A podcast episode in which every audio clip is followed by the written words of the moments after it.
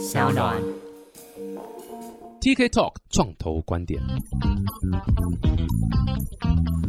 Hello，大家好，欢迎来到 TK Talk 创投观点，我是 TK。哇，非常开心，九月太个棒了，那我赶快来呼叫我的神龙佑利，佑利，Hello。Hello，Hello，TK。哇，还还在戏谷啦哈，你现在人？对我这几天人在北加，但是前几刚好八月份的前面几周人都在美国的，包含德州啊，然后中西呃中西部啊，然后东岸啊，就刚好出差，都集中在这是几个这几个暑假 road trip 吧？呃，kind of 就是就是正是出差拜访一些 potential 的合作伙伴跟客户吧。对啊，嗯嗯嗯。哎、现在美国经济状况如何？我觉得是乐观的、我觉得是在复苏，哎，哦就是跟去年的五月份比起来，五六月份比起来，嗯然后对比到现在，我我看到的是，无论是资本市场或就业率都在复苏，但是通膨还是很严重。对对，然后那个联准会的这个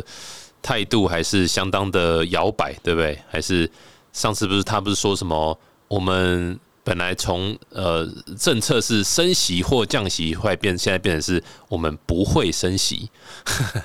又一个新的名词出来，真的非常就是摇摆不定。这个是这个是比较，但是因为反正今年严严格来说就是选年嘛，所以然后再来，我觉得差不多走完一个一一个 cycle 啦，所以我我是蛮乐观，在二零二三年的下半到二零二四年年初，应该就会开始有，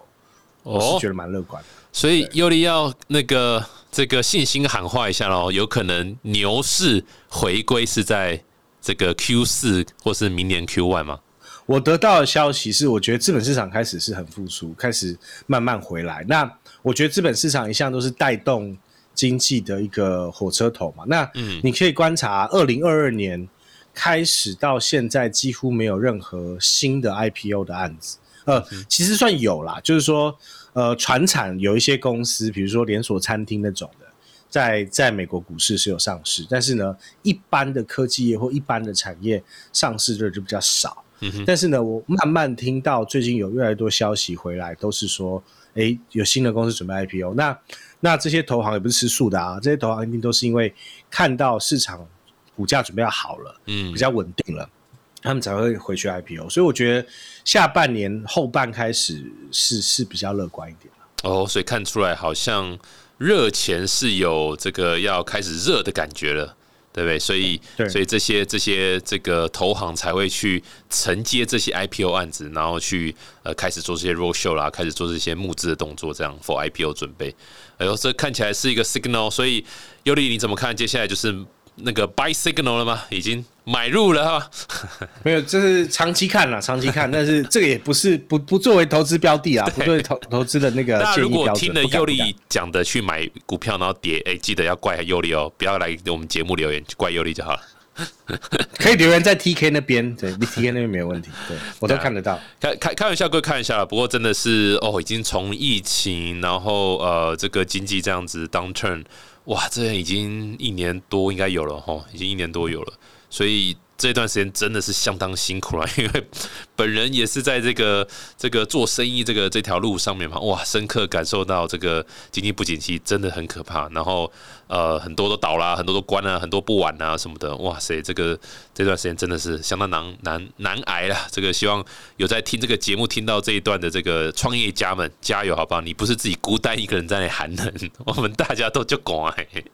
对啊，没错，快了，快了，我觉得寒冬快过去了。好啊，希望你讲的是对。哎、所以尤里，那个今天我们聊什么？有带来什么戏骨的观点吗？我我今天想要从两个新闻开始谈起哈，这是最近的两个跟半导体产业相关的新闻，然后顺便就开始聊一聊，因为我刚刚出差回来，那其实就是拜访了不少制造业为主轴的公司，然后所以我看到了一些有趣的事故事跟一些我觉得看到一些趋势，所以我想说就这些来跟大家做一些简单的分享，这样子。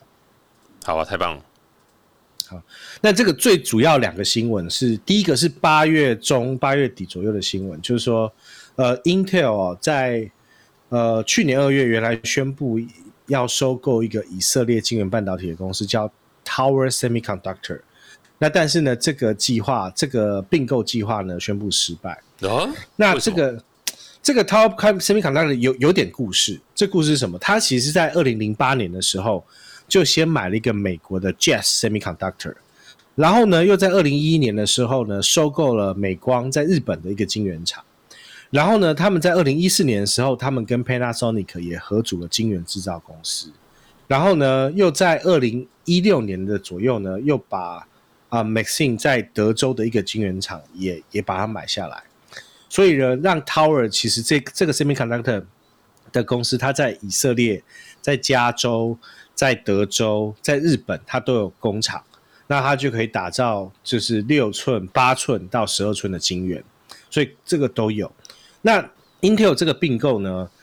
呃，其实最终失败会跟其实是跟中国有关系。简单来说，就是中国的监管机关呃审核没有过。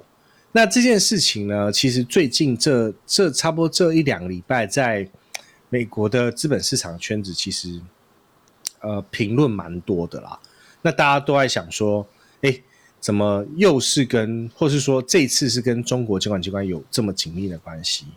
那是不是普遍来说，华尔街的资本市场主要就是看法都是说，那是不是以后我就不管中国了？以后这种审核呢，我们干脆就是完全不要管中国的。看法，因为已经好几个案子都跟中国监管机关的态度是有相关的，那他们就会开始 开始去想说这个东西到底是不是是不是合理的，干脆都不要碰了，这样子。对中国的东西就不要碰。哦，哎，所以 Tower Semiconductor 是中国的，是这个，是以色列的，但是因为呃所有的并购啊，像之前 N Nvidia 并购 ARM 啊，对，最后在去年也宣布失败。那为什么宣布失败？也是因为，呃，当然那次比较特别啦，不只有中国，其实英国啊、美国啊、欧盟啊，哦，很多地方的监管机关都抗议，都说这个会有监管的问题，所以最后 NVIDIA 要收购 ARM 这件事情最后没有成。哦，好有趣哦！只只要是跟大型的并购相关的时候，都必须要各国的监管机关必须要过关，因为这个涉及到，比如说是不是。呃，国防安全是不是资讯的？对，国安啊，然后托拉斯啊，那个那个寡占或独占市场啊，这样的问题，所以它都有这相关的监管的问题。哇塞，这听起来真的是就是我本来想说，哎，我买 Tower 以色列关中国什么事情？所以其实还是有这么多的一个 process 要经过，要其他国家监管机关要决同意才可以这样。而且你你刚意思说 Intel 就是因为。这个呃，中国这边不同意，所以不做了。意思就是说，假设他真的做这件事情的话，有可能他们的产品根本就没办法卖到中国，是这个是这个意思吗？对，而且而且尤其还有一点哦，是因为以 Intel 其实一直都是乖宝宝，就是基本上中国政府说什么就做什么，然后连这个乖宝宝，因为其他之前像 Broadcom 之前也有类似案例，嗯，但这样类似案例基本上因为他都不听中国政府的话嘛，所以基本上就是啊没过，大家觉得好像很正常。但因为 Intel 在中国市场本来就很乖，就是中国政府说什么他就做什么，然后所以这一次的事情会让大家觉得说，哎，是不是以后就不要管中国监管机关了？的原因就是因为，哎，连乖宝宝要并购公司，你都要这边就是比手画脚的屌事啊，这样子的感觉。对对，所以所以这次的争议是这样。那这是新闻一啦，哈。然后新闻二呢，就跟台湾有一点关系，就是呢，这其实是在。严格来说，应该不是在最近，应该是在七月了啦。七月的时候有另外一个新闻是，呃，美国有个叫 Maxliner，呃，就是美商麦林科技，嗯，他要并购这个台湾的一个快闪记忆体的控制晶片大厂，呃，中文叫汇融科技 s i n c o Silicon Motion）。那他这个并购案呢，最后也是宣布失败，但这件事情跟中国没有关系。目前原因还不明确啦，哈，可能是地油中间有一些什么争议没有谈妥，哦，这个就跟监管机关，因为最后中国中国的监管机关呢是有条件的批准这个并购案，所以最后其实监管机关 OK，但是他们两个双方最后是感觉上是没有谈妥，嗯嗯，那讲这两个故事是要讲干嘛呢？这个也都很有意思，因为这两间要买的都是美国公司。嗯哼，哦，都都是美国公司想要并购以色列或台湾的晶片公司，然后呢，呃，Intel 呢，在其实一直以来呢，一直都有很多这样的推动，比如说一直都有传闻说他们想要花三百亿美金啊买那个美国的 Global Foundry，它是美国一个很大的呃晶片半导体，唯一还在美国少数在美国设厂的公司。同时呢，他们其实在之前呢也透露说，他们要花两百亿美金在美国的 Ohio 俄亥俄州建立一个地球上最大的晶片制造厂。哇哦！这是那个，所以这件搭着那个晶片法案的那个吗的动作吗？没错，没错。T K 讲到重点了。那其实刚好八月份的八月份开始啊，八月份刚好就是呃，Joe Biden 在去年的时候通过了美国的晶片法案。嗯，所以差不多刚好满一年。嗯，对啊，那个该花的钱也是要花一花了，对不对？就像台湾也有这个前瞻计划嘛。这个花花钱大家都会嘛？对啊，没错没错。所以就是对于这些，你知道张忠谋之前说了一句话嘛？我觉得也是很有道理。他说，地缘政治的时间，呃，重新的调整了，就是全球化已经结束了。三号这个就是在半导体产业，我觉得是最明显、最明显的事情。那晶晶片法案在去年的时候通过，它其实包含了几个部分啦，哈。那它其实严格来说包含了三部曲啦，那包含了晶片法案本身，就是其实就是鼓励就是生产半导体，然后第二步呢其实是比较是跟研究相关的，然后研究啊、竞争啊、创新啊相关的，然后第三部分呢就是比较 general，就是一些 security funding 这样子。嗯哼，那这个晶片法案其实它里面包含了五百二十亿美金的预算，是专门用在补助在美国建厂，所以大家都在抢啊，对，大家都在抢，因为这个补助就是其实这个补助的钱在半导体产业是一个常态，对，但是也是一个很特别的，就是很关键的一个一个资金来源，没错。然后是不是都想要抢这个钱？是不是都是最后是拜登的亲戚的朋友标到的钱，对不对？呃，其实最多是 Intel，最多真的是 Intel 哦，所以他们真的在做事啊。他们呃有没有有没有正在做事做 no comment 啦？不知道是是是哦，因为我觉得美国人做事真的很慢，但是真的是他们在他们在进行，嗯哼，就是 Intel 是最主要最主要的呃这个这个获利来获利者了，对对对，没错那。台积电当然对台湾来说，台积电当然就是也花一百二十美金在 Arizona 设厂嘛，所以。这些事情也都是，也都是在这里面都都都有其中一个拼图，然后再来有另外一个呃台湾的公司叫环球金，那环球金它也在德州，呃用五十亿美金也盖了一个工厂，也盖了新的工厂。嗯，哎，这些都是就所以也都是法案的参与者吗？这个法案的下面的参与者相关相关，因为他们有限定一定要是美国公司嘛，所以只要是懂半导体业。在美国市场都算，懂懂懂懂。哎，我们今天这个尤里 sorry 有插个话，今天讲到现在，这个我们我们终于讲到有符合戏骨观点的这个题材了哈，因为因为戏骨大家会以为都是软体，没有戏骨最早是半导体的发源地，对不对？所以所以这个其实戏骨是因为半导体才起来才盛行的，这样。所以今天讲半导体有种哎呦。终于在贴切戏骨的这个地方的一个主题了，这样子。哎，不过我好奇是那个呃，这这个你你怎么看？就你在第一线，然后这样拜访这么多呃这个半导体的客户啊也好或什么的，这个镜片法案你觉得会威胁到台积电吗？我们的护国神山？呃，这是个很好的问题。通常讲这句话的时候，就是正在想。没错没错，我主要问的问题是我手上大概有三百张台积电的股票了，不多，很少很少，就三百张哎，我到底要不要抛抛售？这样？如果跟你的手边的 NFT 相比的话，不要抛售，是呃抛 NFT 就好了，不要不要抛台积电股票。没有，我我觉得 long term long term 来说，嗯，我我觉得对台积电来说是好的哦，对台积电长期来说是好的，因为毕竟就是说。台积电如果今天有越多的竞争，或者说越多的就是在本地生产，对台积电这间公司本身，它可以把风险分散，它可以把就是供应链也做一个调整跟分散，而且可以就地供应给当地的市场。因为制作半导体晶片并不像 怎么讲，并不是做一台电冰箱或是做一台电视机，嗯哼，它其实前期跟它的客户之间的口 work 要很深啊，对对，非常非常紧密，甚至就是我听过那种开一个案要跟客户之间口 work 两年三年才能开一个案的。嗯哼，那因为它前期的呃，我们讲这个半导体设计的这 EDA 设计的一些细节跟一些呃流程，在非常早期就要导入进去，嗯哼，所以跟客户越近其实是越好，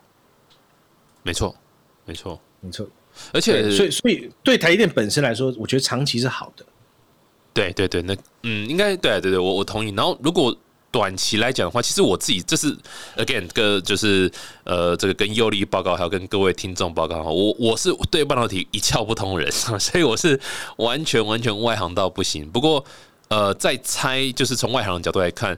这个呃，在美国设厂做硬体啊制造啦。一直都不是美国的优势。其实我我们二零一五年那段时间很大在很夯那个 smart hardware 嘛，就是软硬整合，一堆美国项目是跑到台湾来找制造的这个伙伴，当然还有更多是去深圳嘛。所以就是这种所谓制造，我看美国人他他们那时候我们最常看到状况就是他们有 idea，然后会拍行销影片。然后像那个 Kickstarter 上面看到一大堆，然后我讲了软赫都软赫这样子，那那到时真真的真的募到钱了，或者真的拿到客户钱要要 deliver 的时候，哇，他们全部都一个头两个那个那个 murder 修了，他们不知道该怎么办，所以都跑来呃亚洲拿，那那那最常听到就是台湾和深圳这样，所以我现在在套在这个半导体的 case 来看，真的有这么容易吗？他们这样直接盖一个厂，然后就就这样做，有可能有可能有可能追得上台积电吗？我是觉得成本啊，还有什么都相对都非常非常高吧。我觉得不可能。然后这个我觉得就会牵涉到另外一件事情，就是我最近其实有不少半导体领域的前辈，然后刚好都来加州，或者是有一些跑去 Boston。然后呢，因为加州就我知道，其他州细节我不去我不确定，但就我知道是加州跟 Boston 麻州。他们都有一个 IC 训练的中心，那但我相信应该不止这两个州啦，其他州应该都有。那这个 IC 训练中心呢，它主要就是想要透过这些台湾在 IC 比赛的经验，或者是美国本地的 IC 比赛 house 的经验，把这些经验呢，给一些比如说呃非裔啊，哈，就是呃所黑人朋友们。或者是说女性啊，嗯哼，或是印第安啊，就是这种在美国的定义上是属于，就是说少数族群的部分，嗯哼，然后呢，训练他们学会 ICD 三相关，所以，我我觉得呼应刚刚那个 TK 所讲的，其实很有可能最终是只是说有厂，其实台积电早就有厂在美国，嗯，只是说它的产能效果并不如台湾的效果这么好。而且它制造的晶片就可能是所谓成熟制程，而不是先进制程。嗯，哦，然后，然后美国到现在呢，全球呢，呃，还是有呃十二个 percent 左右的晶片还是美国本地生出来的。哦，这个是一个晶片的一个大 background 就对了。懂。那当然，相比一九九零年代，美国芯片的制造产量是全球的百分之三十七，那到去年下降到百分之十二。那其然后呢？东亚地区的芯片生产全球占了百分之七十三，其中台湾占全球的百分之二十二。哇哦！然后呢？而而且而且关键是什么？美国在现在这个状况是不具备十纳米以下芯片的生产能力。嗯嗯。所以这是美国人着急的。然后再来，呃，车子啊，各种各样的芯片，其实大家都全球半导体是短缺。所以甚至有人说啊，为什么台湾人讲细盾细盾？可能台湾人一直听了，你知道，就是大家都在讲这件事，没有感觉。但是因为毕竟人在美国，虽然我会读中文媒体，但是呢，英文媒体或是其他国家媒体在看，其实他们确实觉得新一代的战争以前是为了石油打仗。那在半导体全球短缺的状况，或是半导体的这个整个状况来看，半导体可能就是新一个时代的石油。嗯，对，蛮蛮蛮有道理的，蛮有道理。所以刚整个听下来就是。买进了哈，买进，所以，哎，我怎么满脑子都在想说怎么啊？这个真的是币圈待久了，就满脑子都是可交易的东西。不过这真的是这个护国神山了，所以在这台积电的不管是在技术啦，或是呃这个人才啦，或者这个这个这个 business model，包括甚至包括整个流程上，已经行之多年，而且相当具有竞争优势了。所以短期间，我我的确也蛮难想象它会被不管是这种呃，知道晶片法案啊，或者是或是其他竞争者追过这样，但。但你你说到你不知道哎，就是你知道我这个创业待久了，看过这么多东西，你说台积电会永远这样一直是领先领头羊吗？我我也打一个问号，因为难，我就是你知道，就是虽然 again 我是超级外行啊，但是很难想象不会有什么新的东西出来，或者是发生什么事情，然后然后哎突然改掉了使用半导体的某种的东西的一个方式。然后，然后，然后被取代掉，这样，这这个其实也是，我觉我觉得也是相当有可能的啦。你说的也没错，原因是因为我我最近也在观察，就是美国最近对量子电脑跟量子电脑相关的新创一直在跑出来。哦，那这个其实是我刚刚讲的那个晶片法案以外，美国其实还有通过另外一个，就是叫做创新与竞争法，然后还还还还还有一个非常的那个。中二的那个法，因为美美国都是曲线很中二的法律名称了哦。嗯哼，那个所以它叫 U.S. Innovation and Competition Act，但是呢还有另外另外一个原名更中二，叫 Endless Frontier Act，无尽边疆法。就你知道，更是很像那种 那个美国科幻片有没有，或是星际大战片哦啊，Endless Frontier where American people will like conquer everything，你知道，这很中二。那干脆说，We are the number one act，这样之类的之类的。但是这个中二的法法名字很中二啦哦。但是呢，它其实也有投资在呃 AI 跟量子计算。嗯，对，所以还有它像能源啊、生物技术、biotech 这些，当然也是有了哈。但是呢，确实有没有可能今天量子电脑跟量子计算相关东西出来之后，会影响了呃呃半导体的地位？这个这个也是很难说，但是这个可能需要点时间推动。对了，它不会马上发生了。嗯，没错没错，对，理解，很酷很酷哎。对，还有吗？还有吗？就是像刚刚 T K 提到的，啊，就是哎，这些半导体为主的高阶制造业啊，重返美国到底会不会成功？那其实这个我又想到另外一个最近发生的新闻，这个我相信 T K 肯定有看到，有，就是说有哈，有，先讲有，所以是什么？就是台积电前阵子宣布啊，说哎，它的这个建厂的流程会 delay。那 delay 的原因呢，它就很其实蛮白目的啦，在以美国观点来看，蛮白目的。他是说，哎，是因为这个我在 Arizona 这边的这些建厂的工人啊，就是不熟悉，所以呢，就是哎，我整个建厂因为这些工人的沟通什么东西不熟悉，所以就 delay 了。嗯。所以你觉得这个后面有鬼吗？这是借口？这不是借口，但是我相信是真的，因为可能美国工人没办法符合像台湾人就是这么社畜或这么 奴性的这个功法，这第一。然后第二呢，但是它引发轩然大波，在美国政治上轩然大波，因为呢，美国基本上很多产业都有工会。然后呢，他这件事情一宣布之后，亚利桑那州本身的工会建筑工人就是跳出来就就就跳脚就不爽。他说：“你这个是找借口啊！你就是因为你台积电，呃，你怎么可能说我美国工人不好呢？这个我明明我美国工人已经协助 Intel 协助这么多半导体厂在建厂，你你你你为什么会觉得我不好？你这个是明明是想要找借口来引进你台湾比较便宜的工人来美国来抢我的工作机会。”嗯，interesting，有道理，也有可能，对，对，有可能，但从他们本地的观点是这样看，所以我觉得台积电在宣布这件事情的时候，就是犯了一个很标准的政治跟文化上的错误，他没有想过有这个政治性问题会跑出来，所以那是问题很大条，是新闻在在 Arizona 本身的那个新闻超大条，嗯嗯嗯，诶，不过他们当初这个法案，或者是当当初他们在跟这个州政府在合作的时候有。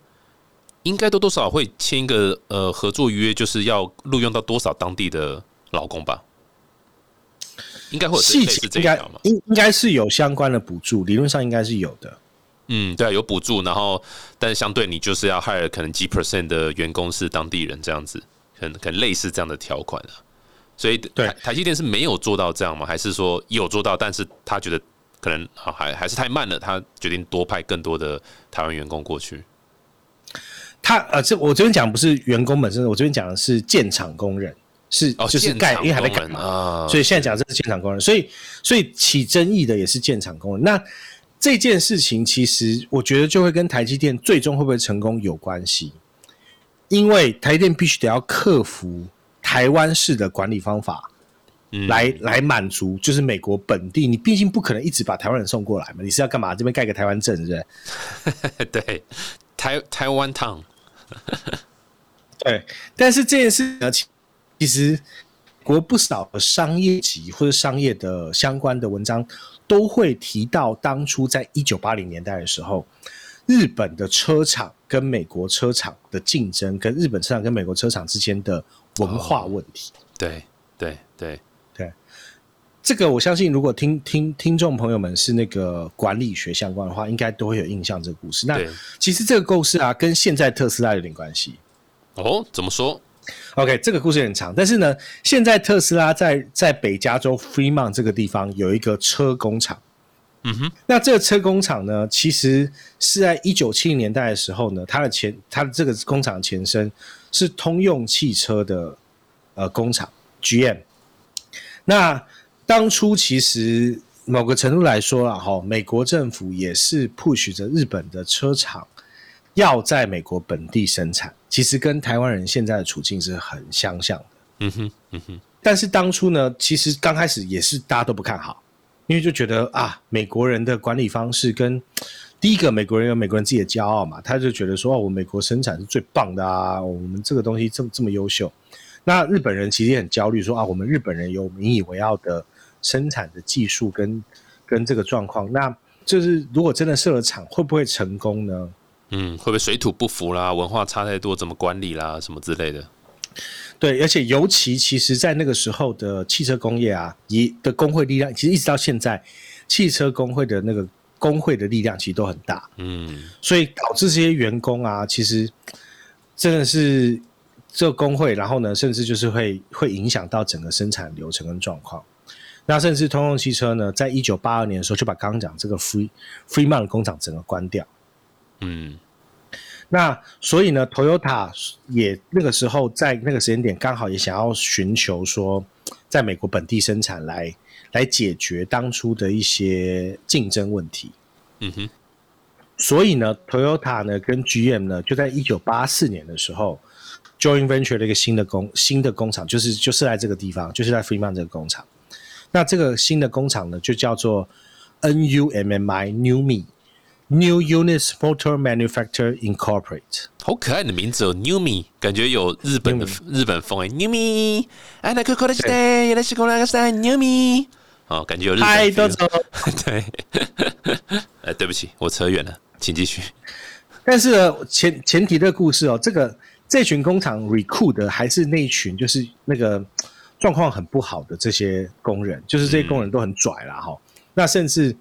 呃，Freeman 这个工厂，尤其是所有 G 呃 GM 的工厂当中呢，品质最糟糕，然后秩序最糟糕的。哇，然后呢？连他们的工人都不想买在那个工厂生产的汽车，然后呢，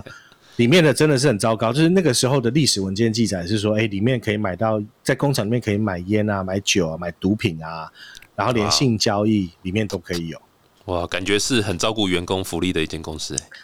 是一个呃，你也可以这样解释啦。可是就是就其实跟监狱很像啊，你知道都是男性，然后。蓝领工人，然后呢，大家就是很粗犷的，然后呢，大家就是，嗯，就是各种秩序很混乱的，所以通用才会在一九八年把它关掉。那所以 Toyota 当初接手的时候，大家其实也都是也在观望。那在日本当时也是一个轰动，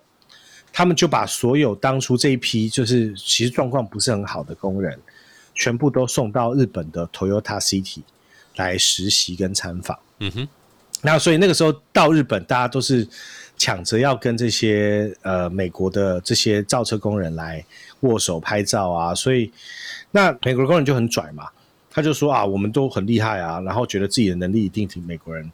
那比 sorry 比日本人来的更好。那所以呢，呃，就当他们开始实际上在日本的 Toyota City 这边开始做跳下去产线来做的时候，他就发觉说，日本的管理系统跟美国管理系统是完全不一样的。嗯，日本的管理系统呢，基本上就是可能大家都听过管理学，可能有上过的话，就是可能有看板管理系统，还有一个流程叫改善改善的系统。嗯嗯，那这个是有一点跟传统的流水线制造是很不一样的，因为传统流水线制造很简单，就是呃产线不能停，不管发生什么事情，产线不能停，下一站或许可以解决。嗯哼，但是日本这一套的系统，它是呢呃专门做在就是说呃所有的员工都可以不断的改善流程，嗯，所以也都可以把产线暂停。这不就是那个管在念管理学的时候，有时候案例都会拿 Toyota 的这个案例，就是就是在讲这样的一个那个那个流程方式嘛。对，但是这等于是一个文化上的差异，因为呢，日本强调 teamwork，所以日本这个 teamwork 是说你产线每个人都可以去改善这个现象现在的状况。嗯哼，都有责任。那可是、对，那美国是不是这样的逻辑？就会觉得，哎、你暂停了，整个东西就会暂停了。嗯哼，嗯哼，哎、所以你刚刚说跟特斯拉有关，就是后来这个工厂现在是特斯拉的工厂吗？对，因为后来呃，Toyota 也把那个工厂关掉了。哦，那那现在，所以现在在那个 Fremont 那边就是特斯拉的一个工厂，然后又又回到当初的这个那个 GM 的这个这个制作方式了。难怪特斯拉车子听说蛮多问题的，怎么突然发的特斯拉？据说我有朋友在在那间公司工作 f r e e m a n 那个公司工作，嗯，据说是改善的速度很快了，因为毕竟是软软体在做嘛。对，软体为重啊。嗯，对对，没错没错。但是诶、anyway，这个故事其实就是一个很好的启发，而且我觉得是台积电可以借鉴，跟台积电最终会成功的关键就在于是不是有机会可以把这些事情融合成功，像日本人一样。嗯哼，嗯哼，日本的车 Toyota 现在在美国卖的下下叫啊，那最大原因那也都是美国生产，那最大原因就是因为它成功，一方面让美国的工人能够接受日本的管理方法，然后另外一方面呢，也他们也适时的在本地也改善了一些这边的工作流程，嗯哼，嗯哼，让双方之间都可以彼此的交流，然后适应本地的文化来改变工作方法跟流程。嗯，这的确是蛮重要的。这个是牵扯到能不能够真的扎根进去这个产业，去利用这边的当地的劳动力，这真的是管理是跨国管理是非常非常困难一件事情的、没错，所以现在就是要看了，因为毕竟造车跟半导体还是不一样，也不能说百分百类比。但是至少这个文化跟管理上的移转，是台积电这个重返会不会成功的关键。嗯哼，嗯哼，哎、所以你觉得制造业这个这个呃这种不管是跨国或什么或不同的国家，这个会有会有什么变化吗？变化，我我觉得，嗯我觉得还有另外一个因素，刚刚讲到文化这个是个关键以外，还有另外一个因素是是新的制造业会不会有新的方法出现？嗯嗯嗯，因为毕竟 AI 都出来了嘛，哦，又要取代人类了。某个程度真的会，因为制造业很适合 AI，应该说 AI 的发明融入到制造里面，其实是可以加速很多事情的发生。是是是，其实但那那其实制造业工厂早就已经一大堆自动化了，那加个 AI 进去，让让它可以，也许在这个某个执行上是更多的发展空间嘛。对，比如说 Edge AI 的发生，因为对五 G 环境也更更完整了嘛，更健康了嘛。那当然，制造业不一定适合用五 G 的方式来跑，嗯哼，但是呢，呃，Edge AI 如果能够更友善的利用在产线上，那或许可以让整个制造流程几乎可以不用到太多人，可能还是要人啦，哈，那可能越来越不需要人。嗯嗯嗯，对，所以所以很有可能新的制造业会变得不一样，是因为 AI 让，尤其是 Edge AI 的使用，会让这个制造业的末端需要到人力的可能性越来越低，或是人力比较是一个监督的角色。没错。制造的主业主要的本体可能就是都不放在人力身上。没错没错，嗯，对，这真的，嗯。那因为我前阵子跑了一趟德州嘛，然后所以其实也也发现另外一个特色，就是说高阶的制造业，哦，可能是在不同的地方，比如说 Ohio，然后可能是在其他地方，但是呢，很多中低阶的制造业现在因为这个中美贸易战之后，因为法案之后，呃，很多制造业回归到美国，但是美国人工实在太贵了，所以中低阶制造业也跑去墨西哥，嗯，比较便 比较便宜，而且不是一家两家，是是比如说我知道出走潮。Daikin 啦、Mitsubishi 啦、Panasonic，然后台湾的红海集团啊、电子五哥、伟创啊，他们本来就有设厂，但是它的现在规模扩到非常大。嗯哼，嗯。这些电子五哥现在在这个美墨边界这个地方的，就是有一就是非常多厂区在盖。嗯，所以说都是都是利用那边比较便宜的劳动力吗？对，然后但是同时也利用就是北美自由贸易协定，在墨西哥生产的东西基本上进美国没有什么关税，嗯嗯所以啊，如果说整个来谈制造业重返美国这个大方向呢，会发生，但是发生的形式其实会跟原来想象的不太一样。对对，可以可以想象了。而且因为你知道美国的真的是人力真的贵啊，你这个这个不太可能去一朝一夕把这个改掉。那如果你要去增加这个竞争力的话，这个肯定你要么就是这个劳工的成本要降低，要么就是像刚刚尤里讲，你就是要想办法。把 AI 导 进来，去增加这个工作效率，在在在这个 labor cost 上再降低一点，这真的是制造业的一个，应该说它这个这个本这个商 business 本质上的一个宿命了哈。没错，没错，没错。所以会是中低阶的跑去墨西哥，然后呢，高阶的可能会有更多，呃，或许会有文化跟管理的问题要出现。然后呢，in general 来说，我观察到这些新产生制造业其实都跟 AI 息息相关，大家都开始在导入新的 AI 的方法在这个流程过程里面。所以现在美国还是很夯 AI 哦，还是 AI 对整个，对对，非常非常夸张，还是非常夸张当中。对啊，这个人家说这个世界要爱，爱会征服一切，大家是不是误会了？是不是以为是 AI 啊？哎，这个笑话好像说过了哦，这是 对嘛？AI 爱对哇，这个今天今天非常开心呢、这个佑力来来分享这个新的，应该算是呃这个制造业的一个布局，然后全球化的一个布局，然后尤其是这个台积电嘛，哈，今天听下来整个就是拜拜拜拜拜，对不对？B U Y B U Y 一直讲，对不对？从佑力的嘴巴里面，没错嘛，哈。对，就是没错，没错，没错。好，对啊，所以这个不过大家不用太太担心了。这个因为我那当初呃晶片法案出来的时候，其实蛮多人会就是啊这个失去竞争力了，然后美国开始要认真做这一块了。但目前看下来，好像呃不倒不是说美国都一定做不到，而是其实有非常非常多的问题要去解决了。那那那如果一旦美国想办法解决了这些东西，的确是会会有可能会有一些，你知道会有一些这个呃 market share 洗牌的一些状况，或是一些新的 play 会出来这样。呃，不过在那之前，就是对啊，这个我们那我们还是护国神山，还是好好的护着我们台湾。对，不过还还是没那么容易啦，因为除了台积电以外，你要想台积电背后的供应链是一狗票，对啊，对啊，太强了。这些人要不太可能，你说封装要过去也没那么简单啦。嗯嗯嗯，这就是那个 too big to fall，对不对？大到不能倒。这样，台积电已经在这个整个全球的这个这个呃半导体的掌控度已经太强了，太大太大了。